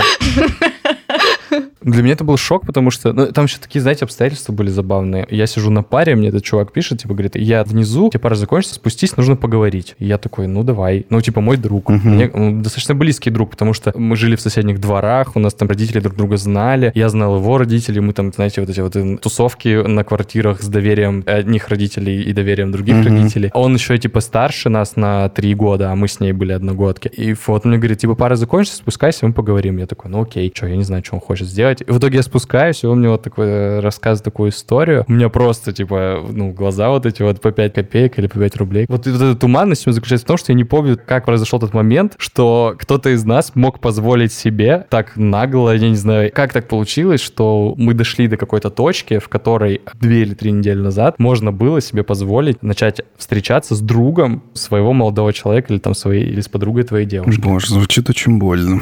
Прости, что мы смеялись, Саша. Я это уже говорю, все настолько давно было. Короче, я настолько охренел, ну, то есть у меня не было слов даже. И я своему другу, когда он мне про это сказал, я говорю, спасибо тебе большое за то, что ты мне об этом сказал. Ну, типа, у меня было сразу включился какой-то защитный вот это вот щит, вот это вот, ну, и типа, удачи вам, вот такой вот, типа, еще, удачи вам. И все. И дальше у нас был с ней разговор, я ей сразу же что-то, типа, позвонил и написал, говорю, что за хрень, типа, что происходит, типа, давай поговорим. И мы поговорили, абсолютно не помню, о чем был разговор, какие были мотивы и все такое, но вот так резко все произошло, и я в итоге остался без э, девушки и без друга. Мы очень близко, прям очень близко общались с этим чуваком, и мы, все, мы не общаемся сейчас совершенно. Они вместе не встречаются, они не женаты там и все такое, они там буквально год, наверное, где-то были вместе, там, или полгода, и расстались. Но сам факт того, что я в итоге остался без двух людей, которые на тот момент для меня что-то значили, это, конечно, вообще был полный трэш. Ужасно. И я не сказал бы, что у меня после этого развился какой-то страх, но я настолько стал сомневаться в том окружении, которое у меня есть, потому что что это, вы знаете, как мы сегодня говорим про как в фильмах. Вот это как в фильмах, что у тебя есть близкие люди, которые тебя просто да, могут... классический треугольник. Да, которые тебе в какой-то момент могут просто нож в спину воткнуть, и, и все, ты такой, зашибись. Я вот сейчас говорю о том, что общаться там с своими бывшими девушками, молодыми людьми, непонятно, сложно и все такое, но тогда для меня не казалось это странным, и мы были там вот этой вот молодой одной тусовкой, и мы какое-то время еще встречались на каких-то там посиделках там и все такое, уже в ранге того, что был я, они как пара, и еще там какие-то люди, которые были рядом. И вот сейчас я думаю о том, что, господи, это так было, ну, наверное, не очень. Но я, как бы, видимо, уже остыл к тому моменту, когда это происходило. Слушай, конечно, не то чтобы, когда я говорю о том, что вот э, все советуют не общаться с бывшими, а надо общаться, я, у меня нет такого утверждения. Тем более я понимаю, что есть как бы вот ситуации, когда реально есть какое-то предательство, или там, знаете, болезненная какая-то точка очень серьезная. Тут как бы вся болезненность была размазана в моей истории на долгий период, и не mm-hmm. было как бы какого-то конкретного предательства там со стороны одного или другого. Мы не уходили на это там какому-то человеку, каждый из нас. Мы просто как бы разошлись какой-то момент понимаешь, что э, ничего не будет, никаких отношений у нас. Конечно, это не универсально. Мне кажется, что здесь действительно может быть большая боль, и вот это, ну, понятно, что это не страх, но это вот эта тревога, тревога предательства, да, тревога человека, который пережил предательство. Да, причем я как бы, может быть, в самом начале, когда я получил эту информацию, у меня было ощущение вот предательства, вот это вот, вот все. Вот сейчас я не, не думаю, что меня как-то предали. Так получилось, ну, на самом деле, может быть, искра mm-hmm. это там, типа, между людьми, которые девушка и друг оказались, типа, о-о, и они там там словили что-то между собой. Сейчас я не считаю, что это какое-то предательство, наверное, так, ну, вот звезды сложились. Ну, Сань, ну, в любом случае, я опять с позиции своего розового, как ты меня там назвал, единорога, скажу. Я считаю, что девушка должна была сама тебе, во-первых, сказать о том, что у вас все кончено, и потом уже начинать какие-то новые отношения. Бросить по смс бросить по электронной почте, там, в Фейсбуке, бросить так, чтобы тебе об этом сказал чувак, с которым ты сейчас встречаешься вместо этого чувака, это просто топ топ of the топ. Понятно, что просто еще время дает спокойно возможность да. говорить об этом. Да, да, сто процентов. Скажу цитата из ВКонтакте. Время лечит, Саш. Да, конечно, да, конечно. Я в тот момент, естественно, у меня было там все, я там никогда, никогда ничего, ничего э, не найду и так далее. Но да, забавно. Спасибо тебе. Угу. Мы не говорим друг другу спасибо за истории почему-то. Я сказал Кириллу спасибо. Спасибо за истории. Дежурные вот эти ваши засуньте. Давайте послушаем еще одну историю. Здесь история развода. Человек был в официальных отношениях зарегистрированных. Мы уже не раз, мне кажется, говорили о том, что это, конечно, не так принципиально. Гораздо важнее, наверное, время и какая-то вот погруженность другого человека. Но все равно послушаем историю Елены. Я дважды была замужем и дважды развелась. Вот сейчас в процессе второго развода подала документы в суд, потому что есть ребенок общий. Трудно было решиться на это. То есть объявить о разрыве было легче, чем подать документы на развод. И важно было мнение посторонних людей и соседей каких-то, знакомых, в инстанциях отмечать, что в разводе. Мне казалось это стыдным. Хотя на самом деле в этом стыдного ничего нет. Это хорошо, когда ты отказываешься жить в ситуации, где тебе плохо. Это наоборот достойно. И я пытаюсь сейчас на себе почувствовать, что одной может быть хорошо, одной может быть замечательно. И я вот пытаюсь себя порадовать и почувствовать свою самостоятельность в полной мере. И спасибо, что подняли эту тему. В истории со вторым мужем, вот которая сейчас происходит в настоящее время, с момента знакомства пыталась закончить эту историю, но не была готова. Осознания не было. Хотелось, чтобы партнер, вторая сторона этой истории, помирилась, приложила приложила усилия для примирения, как-то задобрила, обласкала, изменила себя. То есть хотелось изменить партнера, но мы знаем, это невозможно. Поэтому, несмотря на то, что общий ребенок появился, и четыре года были вместе, и несколько попыток разрыва, может быть, пять или шесть, вот это сейчас окончательное уже. Да, это не дается легко, осознание не сразу приходит. И мне кажется, я до конца до сих пор не понимаю, что это конец. Но действует так, как будто понимаю. Очень печально. Блин, я поражаюсь, насколько, короче, у нас теперь истории стали mm-hmm. прилетать нам прям вообще вот эти вот, типа, второй развод, там вот это вот все, мы такие тут mm-hmm. сидим, щебетаем, значит. Да-да-да. Я там в школе встречал. Да, Кирилл, блин, ты просто все обесценил сразу. Нет-нет, простите, это обесценивание, очень плохо. Ну, мы, во-первых, благодарны за историю и хотим, конечно, Елене пожелать разрешения благополучного, потому что понятно, что все вот эти бюрократические дела тоже, мне кажется, в период, когда для тебя тебя это тяжело и остро как-то стоит вопрос, еще их проходить, это, конечно, сильно. Но я бы хотел вот какой аспект с вами обсудить этой истории. Это как раз стыд. Стыдно расстаться, стыдно разойтись, стыдно, что об этом узнают близкие, там, друзья и кто-то еще. Опять же, вот эта история, да, что ну у вас же все было нормально, ну вы же так любите, зачем тогда было терпеть, вы четыре года вместе, а что такое? То есть вот эти истории про стыд. Мне сложно эту тему говорить, потому что мне непонятно, если честно. Я такое чувство не испытывала, но я вижу его по своим э, знакомым, которые реально иногда скрывают прямо специально. Понятно, что э, я напрямую никогда же не спрошу, а вы там не развелись случайно? Соответственно, ты там общаешься, предположим, с человеком, э, оказывается, ну, чувствуешь, что он как-то, ну, странно себя ведет, а потом оказывается, что они уже там давно в разводе и все такое. Все эти темы просто так аккуратненько обходят, но все равно ты начинаешь что-то подозревать, но не спрашиваешь напрямую. Потом оказывается, вот да, я там не хотела, не хотел говорить, мне как-то было не типа стыдно и все такое. Ну что стыдно вот здесь я вообще вот. Но это значит, что люди сталкиваются с осуждением, понимаешь? Это же не просто так на пустом месте. Да, сталкиваются, понимаю. Хотя я тоже не могу себе представить, чтобы вот мне кто-то говорит, что ну все, вот мы там расходимся или у нас закончились Мгм. отношения, и я бы стал втирать человеку что-нибудь вообще в принципе, кроме там какого-то сожаления или там сказать, ну чем там, да, Да, как я да. могу вообще помочь в этой ситуации. Здесь просто очень много социальных аспектов. Типа вот, Аня, про то, что ты говоришь, если девушка не говорит о том, что она развелась, и там еще, она там, допустим, даже с ребенком, там все сразу будут навешивать ярлыки о том, что ты разведенка с ребенком, ты никому не нужна будешь, ты не сможешь там обеспечить себя, тем более ребенка, бла-бла-бла. Вот это вот все. Да, либо ты будешь получать такие сочувствующие комментарии, что Да, «А, как да, же ты да. теперь, а у тебя же ребенок на руках, Да. или там типа, а где же ты теперь жить будешь, или а как же ты вообще дальше Мгм, жить будешь, и вот все такое. То есть Ну ты, вот. тебе и так как бы хреново, а тут на тебя еще Мгм. наваливают сверху, что да все капец. Ну вот, поэтому некоторые люди не делятся, мне кажется, из-за этого. А если еще друзья общие? Вот это вообще несправедливо, потому что мне кажется, что обычно одному какому-то партнеру все друзья и достаются, а второй остается за бортом. Так и будет. Скорее всего, так и есть. И они там в своей кучке обсуждают, что виноват другой человек. Делить друзей это похуже, чем квартиру делить, мне кажется, в некоторых случаях. А вот вы считаете, что обязательно должны быть общие у вас друзья? Или может такое быть, что ты остаешься дружить с кем-то там своими друзьями, своей компанией, а твой любимый человек, твой партнер с другим? Не, ну это у кого как. Просто кто-то считает, что это такое в принципе недопустимо. Что значит у тебя там свои друзья? Что вы там с ними такое обсуждаете? Без меня, что мне нельзя там поприсутствовать? Кирилл, ты сейчас про себя говоришь, я уже поняла. Кирилл, да, Кирилл, он включил свою просто Что это значит? У нас пластинку. какие-то, так, у тебя есть свои там какие-то друзья. Вот у нас есть общие друзья, дружи с ними. Спасибо за поддержку, ребята. Я поделился своей своей историей. Да не, я согласен с Кириллом здесь, что такие бывают ситуации. Кирилл, ты сам начал первый Сашу чморить. Да, такие тут защитницы мои. А, а, а, а. В какой-то веке, Саня. Да, да, спасибо. Согласен с тем, что такое есть, что разные тусовки, но мне кажется, это нормально, типа пусть у, у каждого будут свои там отдушины, так скажем. У нее подруга, под друзья. Ну, с другой стороны, а что это у тебя за любовь такая, если тебе нужна какая-то отдушина? Это что такое?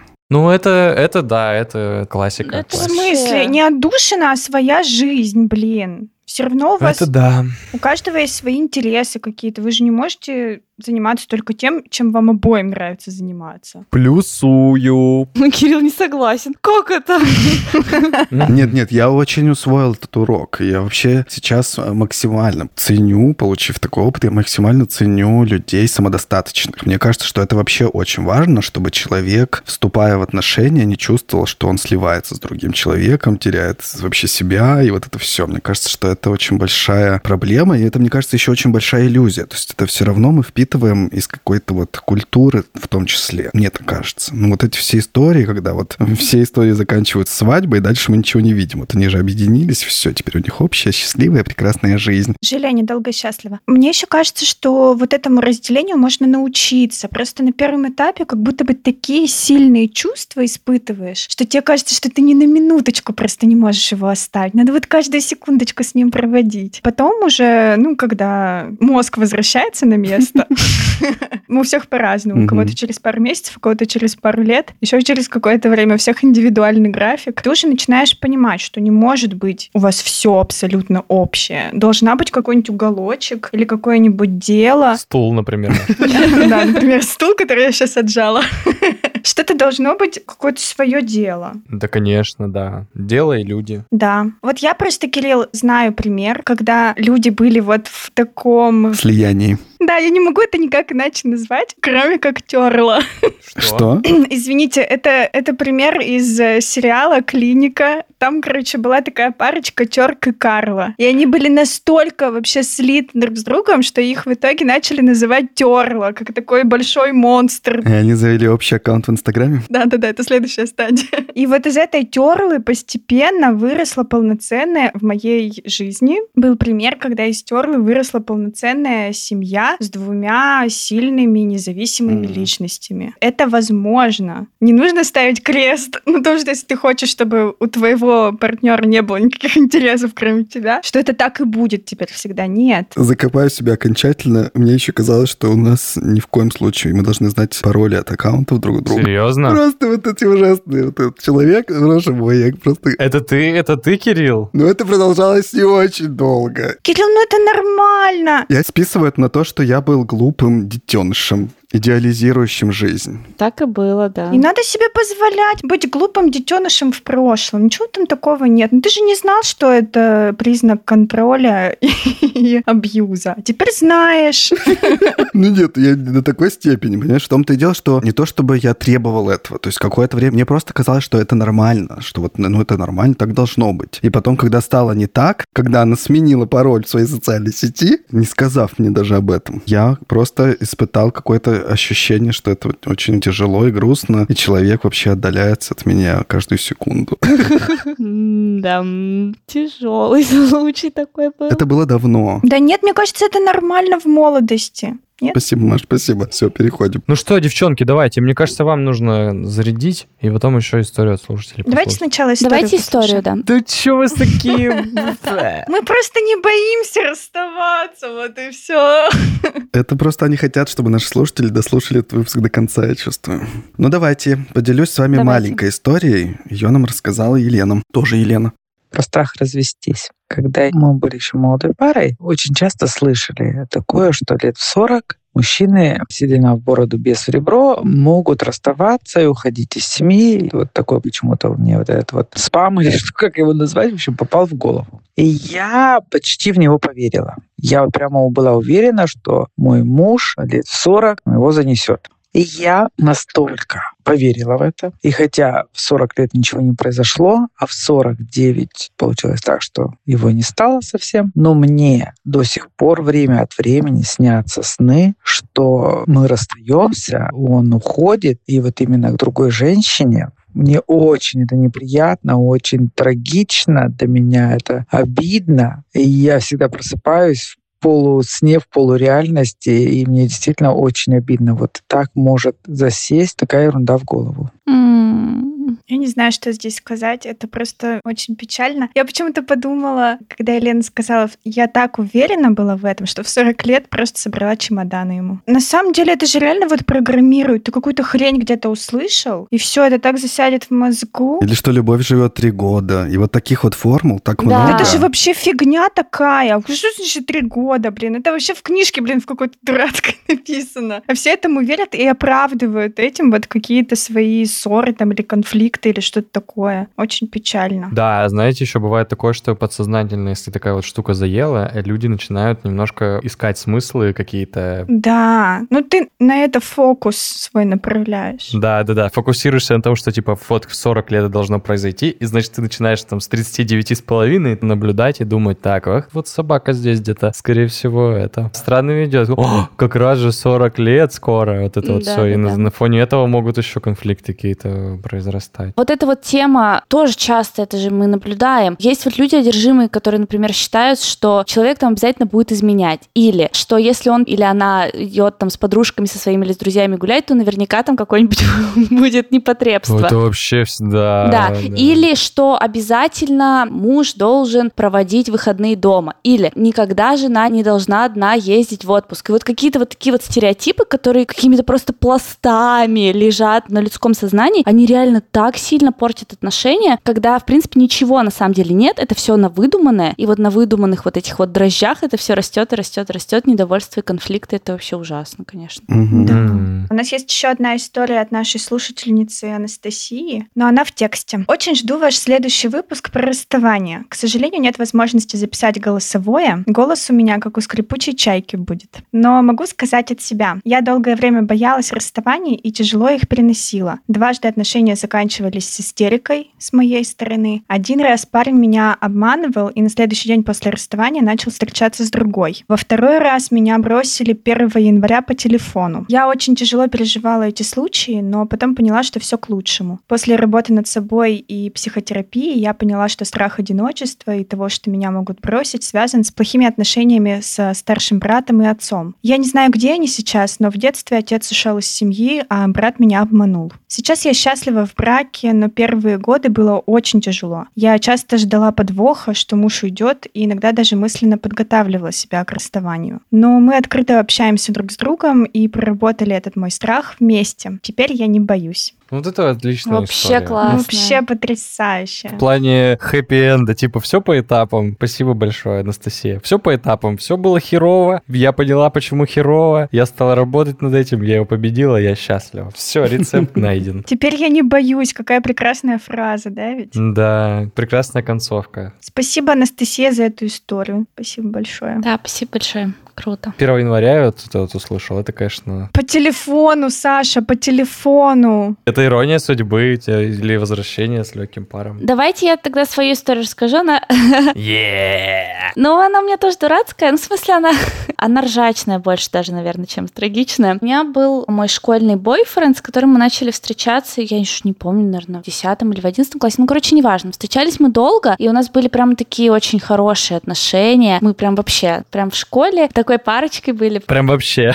Теле-теле тесто, жених и невеста. Да-да-да. Он был трошником вообще просто. И я ему супер много помогала по учебе. Ну, реально, очень много. Я вот была такой вот училкой, которая давала ему списывать, делала за него задания. Даже Ого. какой-то выпускной экзамен по русскому принесла свое сочинение какое-то там. Оказалось просто, что у него тема попалась такая, которую я писала там в течение года сочинения. Я вырвала его из своей тетрадки, ему там передала как-то там через окно. Короче, человек закончил школу благодаря мне нормально.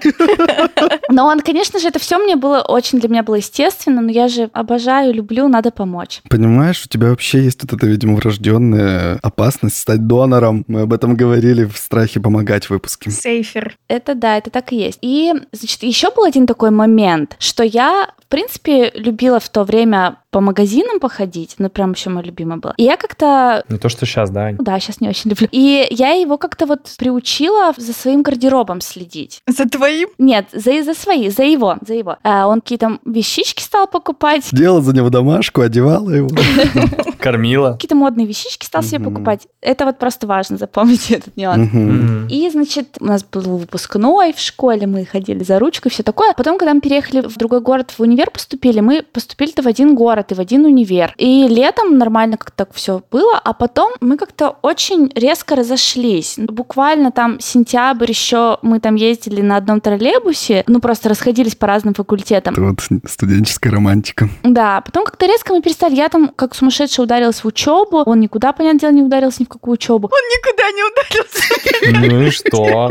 Понятно. Ну, это очевидно, Маша, даже можно было Да. не говорить. Я, видимо, была инициатором, я тоже сейчас все как в тумане помню, того, что мы очень мало стали видеться, потому что, ой, у меня пары, у меня там зачет, у меня там то все пятое, десятое. И, наверное, как-то вот это все только развалилось, но я почему-то не думала, что, может быть, как-то это все разваливается. Ну, нормально, по телефону же разговариваем, и ничего. Вот, вот, я понимаю тебя в этом. Да, и я еще потом как-то болела постоянно, ну, простуды у меня постоянно, господи, эти были, гайморит и всякое такое. Ну, короче, у меня был полный какой-то трэш. И в какой-то момент мы пошли на день рождения к сестре моей подруги, с которой я его тоже познакомила, он тоже с ней хорошо очень общался. И мы там буквально раз, может быть, за две недели увиделись на этом дне рождения, и как бы все было окей. Пошли мы вечером домой, он меня идет провожать, проводил меня до дома, и пришел домой и позвонил мне и говорит, ну, наверное, нам надо с тобой расстаться. Я сказала, ну, конечно же, я очень же гордая птица. Я говорю, ну ладно, я тоже так думаю. А, Е. И все, ну, короче, там чуть-чуть порыдала, но для меня это, ну, наверное, потому что это уже как-то все сходило но нет, для меня это не было такой трагедии, хотя это, как из истории нашей слушательницы, я тоже думала, что это будет навсегда, и все такое. Ну, слава богу, это закончилось. Но самый прикол был потом, когда он продолжал общаться с моей подружкой, ну, то есть они иногда виделись, они там рядом жили, они как-то это обсуждали, наше с ним расставание, и он говорит, да чё, Аня, от нее, в принципе, никакого толку не было, только шмоточником меня сделала. Я думаю, ах ты, сука, вот тут вот меня уже порвало. Я думаю, охренеть, ты, ты закончил школу благодаря мне. Ты человеком стал. Да, да, да, да. Это, конечно, шутка, если вдруг ты слушаешь наш подкаст, я так не считаю. Но меня это тогда очень обидело. Я думаю, ну как так? Я прямо возмущалась. Как? Почему никто не ценит меня? Почему? Что за шмоточником сделала? Очень сильно так обиделась на это. Было бы круто, если бы ты стала каким-нибудь известным стилистом, и потом он бы так сказал, да что, Аня меня просто шмоточником сделала, а там просто показывает, что ты там супер. Показывала потом бы на презентациях, вот да, так, вот так нельзя одеваться. Да, да, Плохой образ. Но вообще, на самом деле, как бы это не было где-то травматично или еще что-то, но я так рада, что это произошло, и я очень благодарю его за то, что он тогда сделал вот этот шаг, потому что я бы, наверное, так бы как говно в проруби там болталась. Правда, мне было, в принципе, ну, видимо, нормально так. А так это все закончилось, и слава богу. Слушайте, я вот сейчас подумал, что, может быть, как раз-таки расстаться иногда проще, когда это все происходит быстро, и когда резко, и когда у тебя есть какая-то еще обида дополнительная, которая тебе помогает от этого человека отделиться и пойти дальше. Проще, чем когда все постепенно угасает, и вы такие ничего уже не понимаете, и все запутались в своих mm. проблемах. Но слушайте, мне кажется, что эту историю нам прислал Анин парень.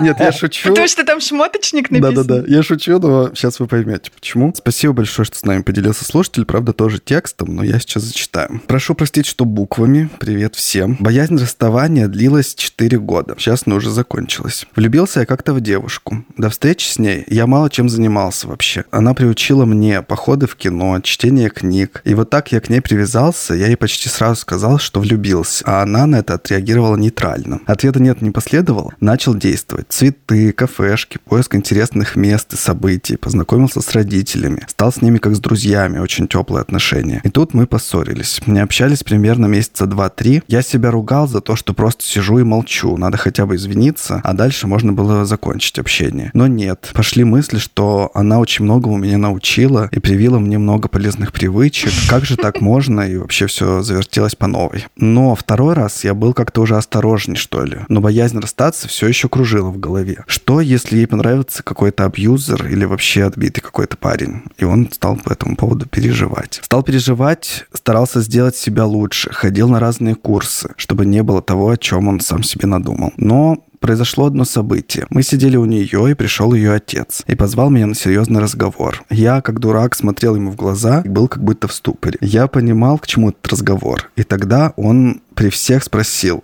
ты жениться на ней собираешься? Было, было это, наверное, на третий год всего этого. Тогда я серьезно начал задумываться, а стоит ли. Но страх потерять ее усилился, и мысли были такие, если встречу нового, человека. Это очень долго его узнавать, все положительные и отрицательные стороны друг друга узнавать. И с такими мыслями я ходил долго. Закончилось все тем, что она поссорилась с матерью при мне. И она очень сильно оскорбила ее. И я ей сказал, что, come on, это же мать, не стоит так грубо. Она сказала, что я не знаю всего, и после этого у меня отпало вообще все как будто другой человек. Теперь не знаю, как это сработало, но теперь вообще нет желания с ней общаться. Ого. Ну скажите что-нибудь. Ну сложно что-то сказать. Очень интересный ход мысли mm-hmm. просто у, да, у нашего слушателя, потому что сначала он хочет сделать себя лучше и реально прикладывать силы, что очень редко вообще на самом деле бывает. Но действительно люди не меняются mm-hmm. обычно, такие, какие есть. Как мы слышали из Аниной истории. Да. А потом хоп. А потом какой-то как будто бы один момент, да, вот такой какая-то ситуация вдруг изменила. Который принципиален слишком для него был, да, ведь? Угу. Маму нельзя ни в коем случае оскорблять. Такой принцип да. и ценность такая у человека. Угу. И сразу же этот его любимый человек для него в его глазах упал. Интересно вообще такое. А меня, знаете, что удивило? Что наш слушатель почему-то решил взять на себя ответственность за ее дальнейшую жизнь. Ну, он такой подумал, а вдруг ей какой-то абьюзер попадется? Уж лучше я. Да, да, да. Я сделаю себя лучше, еще лучше, еще лучше. Это супер удивительно для меня. Ну, мне кажется, здесь просто неправильно сформулировано, что он так подумал. Вряд ли. Просто да? типа, ну да, мне кажется, неправильно немножко немножко сформулировано. Хотя, может... По крайней мере, так написано, что он подумал, вдруг будет Ну плохой да. человек, и я сейчас буду, сделаю себя лучше из благодарности. Мне кажется, что это тоже в каком-то смысле детское, то есть понятно, что нашему слушателю не так много лет, и мне кажется, что здесь тоже вот этот детский подход, что я должен быть благодарен, а значит, я теперь должен что-то этому человеку. Это, знаете, вот это ощущение, когда ты Да, из да. благодарности готов свою жизнь положить на алтарь. Получаешь что-то и, и непременно думаешь о том, что ты тоже должен чем-то отплатить. Мгм. А я, знаете, еще что-то знакомое с собой услышала в мысли о том, что это же опять надо с человеком знакомиться, учиться ему доверять. Да, да, я тоже. Но это все этот ленивый жоп. Да, да, да, да. Можно как-то пропустить вот этот период знакомства и сразу просто Да. обнимашки? Кстати, вот этот момент, когда ты переходишь какую-то грань, когда ты начинаешь ну, человеку доверять, это, мне кажется, самое сложное в отношениях в принципе. Потому что я в своих первых отношениях, во-вторых, я всегда ждала какого-то подвоха. Я всегда думала, что ну не может так быть. По-любому что-то вот он задумал. Он по-любому меня обманет. Я, мне кажется, до конца просто не доверяла никогда. Так что я очень хорошо понимаю в этом плане. Это сложно, но я, блин, как реально сегодня у меня какой-то какая-то ужасная роль. Заткните меня Это- к чертям это сложно. собачьим. Давай, говори, и мы перейдем. Это сложно, но ты достоин счастья, и ты должен его искать. Безумно можно быть первым. Шикарный выпуск, Всё, я шикарный. хочу Не забудьте порекомендовать наш выпуск всем своим знакомым, друзьям. Упоминайте нас в сторис, вы не только можете выиграть приз от нашего партнера, но и просто поделиться самыми полезными мыслями интернета Стать мудрее. и Машиного опыта. Так, ну давайте перейдем. У нас есть еще несколько историй голосовых. Прямо сейчас послушаем историю Ирины. Здравствуй, дорогой подкаст «Я боюсь». Я сейчас очень боюсь рассказывать свою историю, но все-таки почему бы нет? Меня зовут Ирина, и я разведена. У нас есть общий ребенок. На момент расставания мы были вместе 10 лет, и ребенку было почти 8. Я уже в течение нескольких лет понимала, что я не люблю своего мужа и не хочу быть с ним. Я всячески отгоняла от себя мысль о разводе, потому что мне было чертовски страшно. А страшно было потому, что, во-первых, во время ссор он говорил мне, что заберет ребенка. Просто заберет и никогда не даст нам общаться. А во-вторых, он говорил мне, что я ужасная мать и не справлюсь одна. Я верила и первому, и второму. Мне было, в принципе, довольно тяжело, но упрощало жизнь то, что у нас были открытые отношения, и совершенно свободно можно было заводить любые отношения на стороне. Это очень спасало, если честно. В конце концов, привело к тому, что я нашла мужчину, который совершенно иначе относился ко мне, и я увидела, что вот,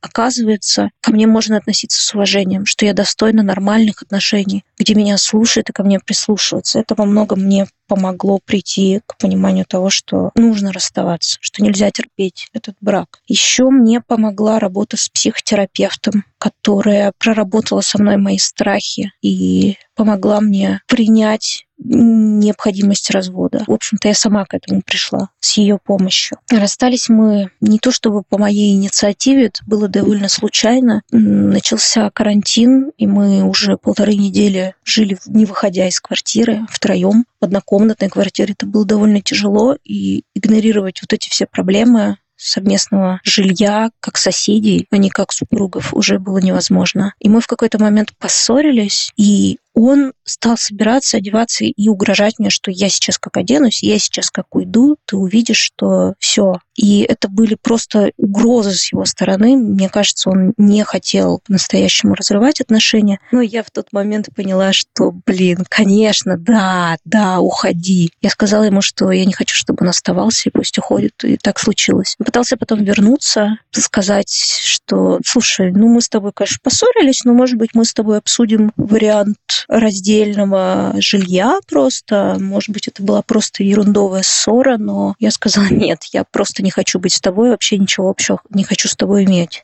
Вечером после расставания я себя ощущала безумно странно, потому что, с одной стороны, было очень страшно до сих пор, но и было радостно. Я ощущала себя как маленькая девочка, которая стащила ведро мороженого ела в тайне втихаря от родителей. И я боялась, что в любую минуту родители вернутся и отберут это мороженое. То есть было ощущение, что это все не по-настоящему, и он вернется и скажет, нет, я не уйду. Я ничего не смогу с этим сделать. Но к радости моей, вот уже полтора года мы живем раздельно, не имеем ничего общего, я официально развелась с ним, и к радости же моей он не забрал ребенка, мы с ним договорились, что у нас не будет войны, и что наш сын будет жить попеременно. Одну неделю у него, одну неделю у меня. В общем-то, за эти полтора года отдельной жизни, самостоятельной, я ни на секунду не пожалела. Не было ни одного момента, когда бы я хотела вернуться к нему. Опять хэппи-энд. Ну, я еще раз убеждаюсь, насколько непростые вообще бывают жизненные ситуации. И мне кажется, это так полезно услышать это как можно раньше, чтобы у тебя не было вот этой дурацкой иллюзии глупой, да, о том, как вот должны быть какие отношения, как идеально все должно складываться. Мне кажется, что это очень полезно услышать чужой опыт. И услышать слышать чужой опыт в плане того, что все хорошо, ну действительно, ну все хорошо будет, как бы не было страшно, потому что ни одной не было истории, когда бы человек сказал, мы расстались, и я жалею, и я бы хотела, чтобы, или хотел, чтобы это все там... Угу. И все, и моя жизнь разрушилась. Ну, погодите, погодите, мы не можем говорить, что у всех так хорошо. Выборка не репрезентативна. Нет, выборка не репрезентативна, но все-таки мы понимаем, что в принципе жизнь не может заканчиваться, да, если у тебя нет какой-то прям болезненной привязки, это уже не переходит в какую-то психологическую вещь, люди вообще иногда из-за ну, любви, да. показываю я кавычки, и с жизнью могут покончить. Но мне кажется, это как раз-таки уже запутанность ситуации, запутанность ума какая-то. Базово все равно твоя жизнь не закончится, а если она не закончится, ты так или иначе все равно сможешь ее продолжать, значит, выход как бы есть всегда. Да, просто здесь такая история у Ирины, да, мы не можем такую угу. историю как-то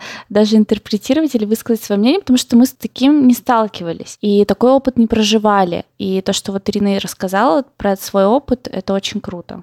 Спасибо большое. Да, спасибо большое, Ирина. Да, Ирина еще сказала, что она боялась нам об этом рассказывать. Поэтому спасибо, что вы не забоялись и рассказали. И мне кажется, тут еще важный был момент, да, в этой истории про то, что муж угрожал тем, что он заберет ребенка, если вдруг она подаст на развод или захочет с ним расстаться. В каком-то да. смысле это тоже довольно сильное психологическое давление, да, на женщину, которая угрожает, что у нее ребенка заберут. И мы говорили об этом в том числе в подкасте с э, Инной Литвиненко mm-hmm. об абьюзе, потому что, ну, на самом деле, конечно же, это тоже психологическое воздействие, психологический абьюз. Мне кажется, что если вы сталкиваетесь с таким, то важно не упускать это из виду. Вот можете послушать наш выпуск с Инной. Он так и называется «Абьюз», «Страхи» там, и так далее. Да, еще он говорил, что она плохая мать. То есть это все вот это психологическое нагнетание, да, обесценивание, куча-куча всего, что если 10 лет ты живешь с человеком, понимаешь, что это все тебе не приносит никакой радости. Помните, мы тогда как раз в этом выпуске говорили о том, что если ты продолжительное время чувствуешь, что что-то не так, и чувствуешь mm-hmm. себя плохо,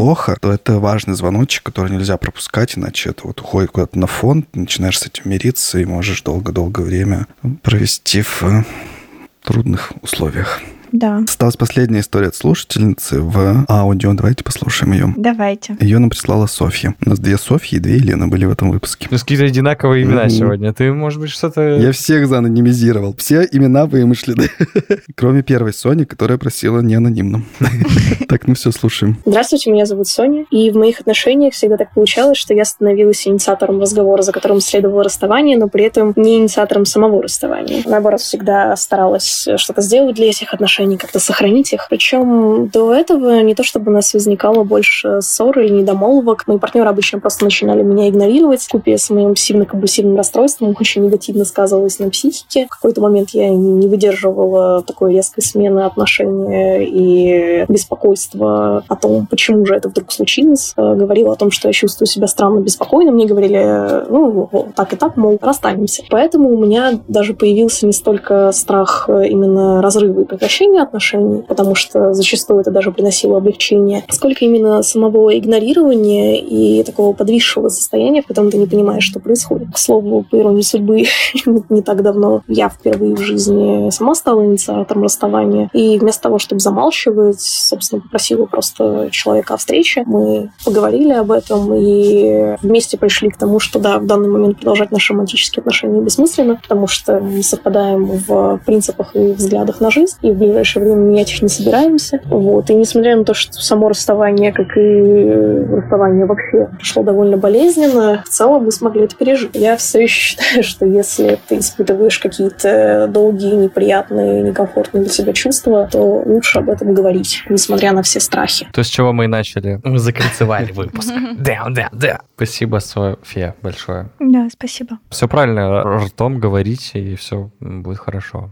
Да, и снова мы проговариваем то, о чем поговорили, да, о том, что иногда затягивание вот это и подвешенное состояние Это очень плохо, потому что, ну, все-таки разрыв есть разрыв. Даже тему мы заявили, да, я боюсь расстаться, я боюсь там развестись. То есть какое-то вот, как будто бы это какая-то точка, да, как будто это какое-то явление, точнее не явление, а какое-то событие конкретное. Мне кажется, что еще более страшно, это вот какое-то долгое, многогодичное для, у некоторых томление вот в такой подвешенной ситуации или в плохих отношениях, или в отношениях, где тебе внутренне уже плохо и невыносимо томиться долгие-долгие времена. Мне кажется, тяжело.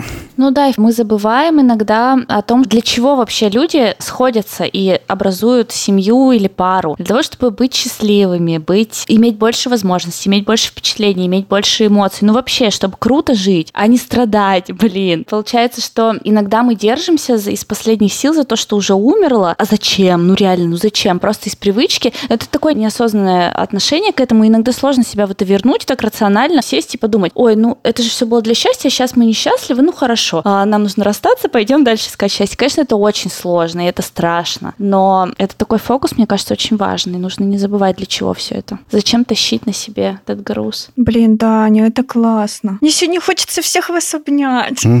После каждой истории, которую вы рассказываете. Так, Маш, мы с Сашей рассказали, как нас бросили. Кирилл рассказывал... Каким он был говном. Каким он был говном.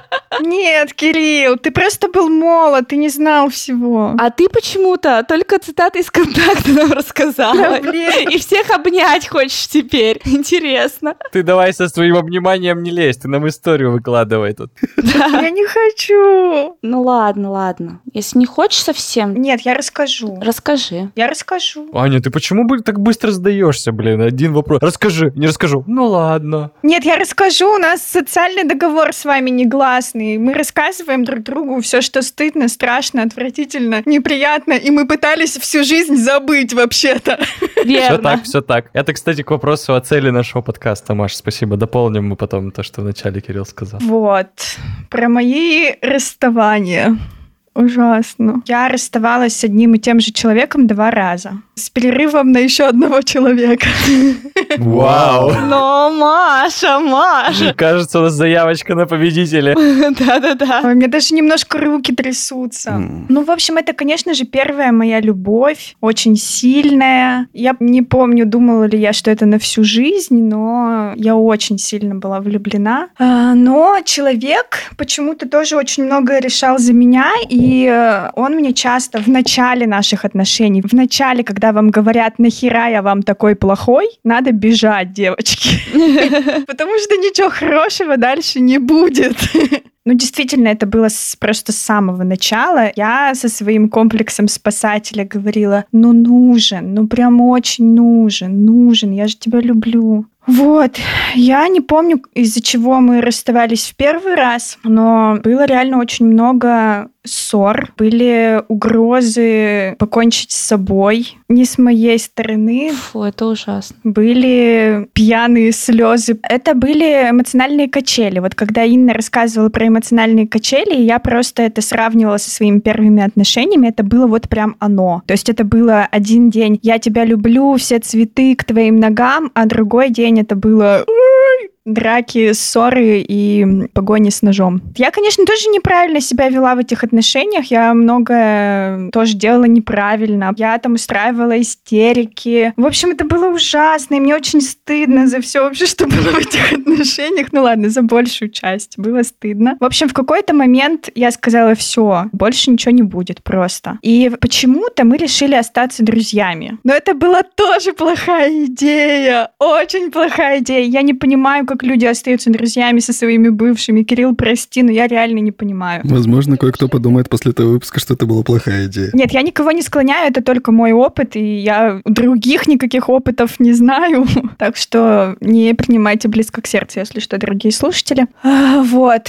А, мы попытались остаться друзьями, но там были вот какие-то постоянные подколы, подъебы, подстебы, блин, это было тоже все ужасно. Какая-то, блин, постоянная недосказанность, вот это вот все. У нас были общие подруги, типа там он их куда-то звал, а меня не звал. Вот такая вот была штука тоже непонятная, абсолютно ужасная. Вот. Потом я начала встречаться с другим парнем. Очень хороший мальчик. Но я ужасно к нему относилась. Мне казалось, что я его люблю, но, блин, я почему-то какое-то перешло. Какая-то, блин, исповедь пошла просто. Извините за поток сознания. Мне казалось, что я его люблю, но потом поняла, что я его не люблю. Я тоже с ним рассталась. Тоже была я инициатором. Я ему сказала, что вот так вот, все, мы дальше не можем быть вместе. Он плакал тоже и закатывал мне истерики. О, это тоже было ужасно, если честно.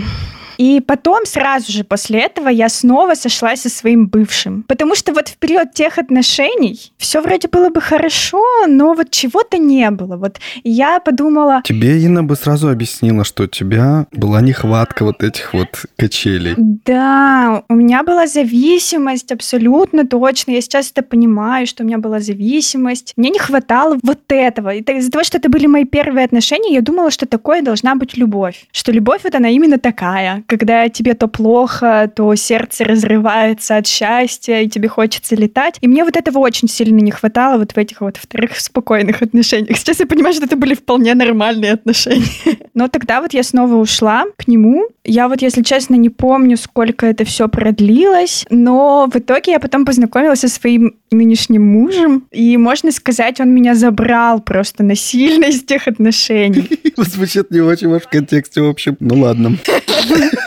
Нет, нет, нет, нет. Я его встретила, он мне понравился, но я как будто бы уже рассталась с тем парнем. Но вот это вот постоянно были какие-то, типа там он мне мог позвонить среди ночи, начать давить на жалость или на совесть, Господи, говорить, что он ужас. меня любит. Потом он мог через моих знакомых узнать, где я буду в какое-то время, и туда прийти с букетом и тоже там вставать на колени. Короче, это был капец. И он э, пришел даже на мое первое свидание с моим нынешним мужем, с цветком. Он, э, Вау. да. В общем, это было, это было ужасно. Это У меня ужасно. не было силы воли порвать эти отношения. Я не знала, как это сделать. Я не знала, если честно, как вообще, в принципе, от него отвязаться. Поэтому я и говорю, что меня практически насильно забрал за этих отношений мой муж, но он просто Вывел поставил тебя. мои мозги... Да, спас меня, он спас меня, мои мозги поставил на место. За это спасибо тебе большое, мой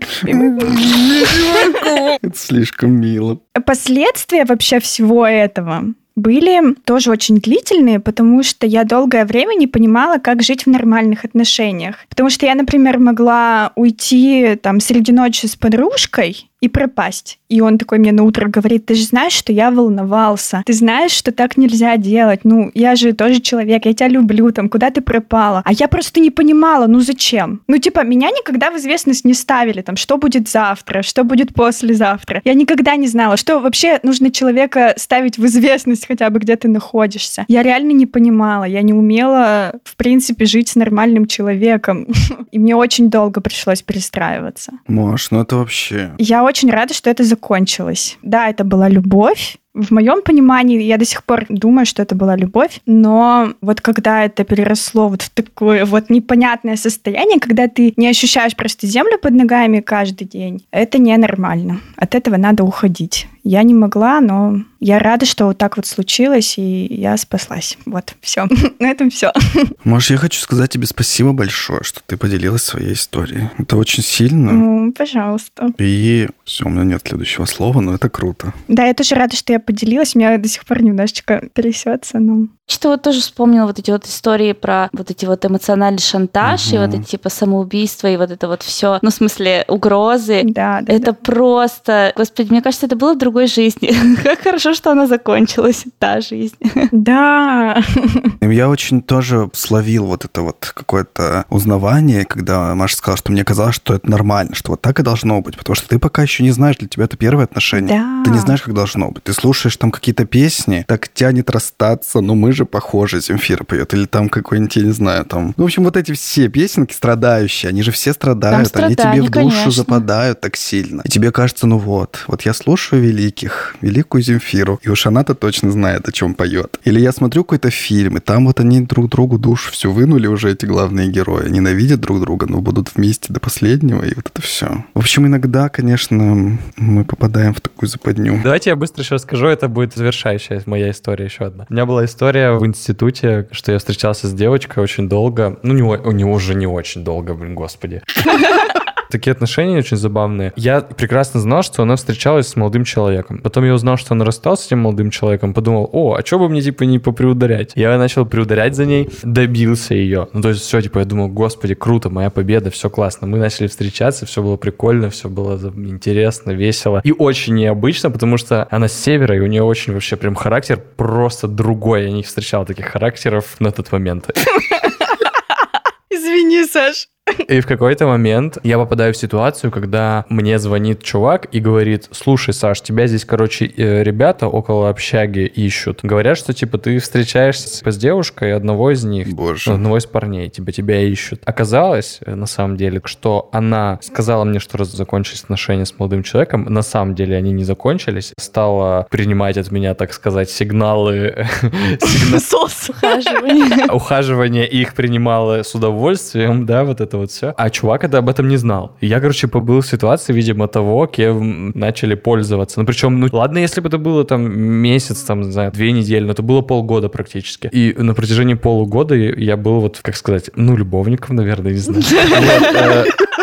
Все закончилось на том, что мне вот так вот звонят и говорят, слушай, Саш, тебя типа ищут э, вот здесь вот ребята, один из них, типа, это вот ее бывший. Что было дальше, как говорят в одной передаче. Поэтому у меня нет вот этого зуба.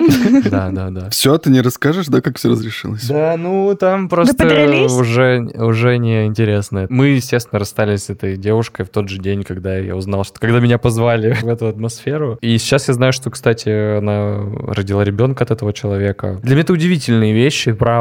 Ты не помешал, получается.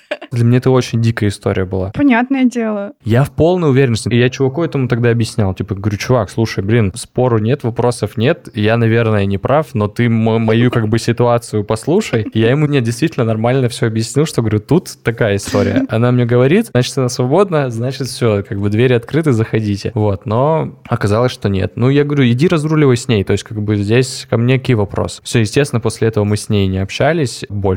И дальше я не знаю, что. Они общались, судя по всему. Мгм. Сашка, слушай, у тебя вся жизнь треугольники какие-то. Ой-ой-ой. Сейчас у меня отрезок. Прекрасно. Сер- не, э, у меня сердце сейчас. Тоже Сердце? мило. которая начинается вот так вот из двух точек, такой жик. Сразу видно, да, чьи половинки слушают подкаст. Мой муж не слушает, так я никаких ему посланий не Да передаю. не, ну я же, не, ну я же ничего такого. Ладно, я шучу, шучу, это шутка. Ань, передай тоже послание. Ну и нет.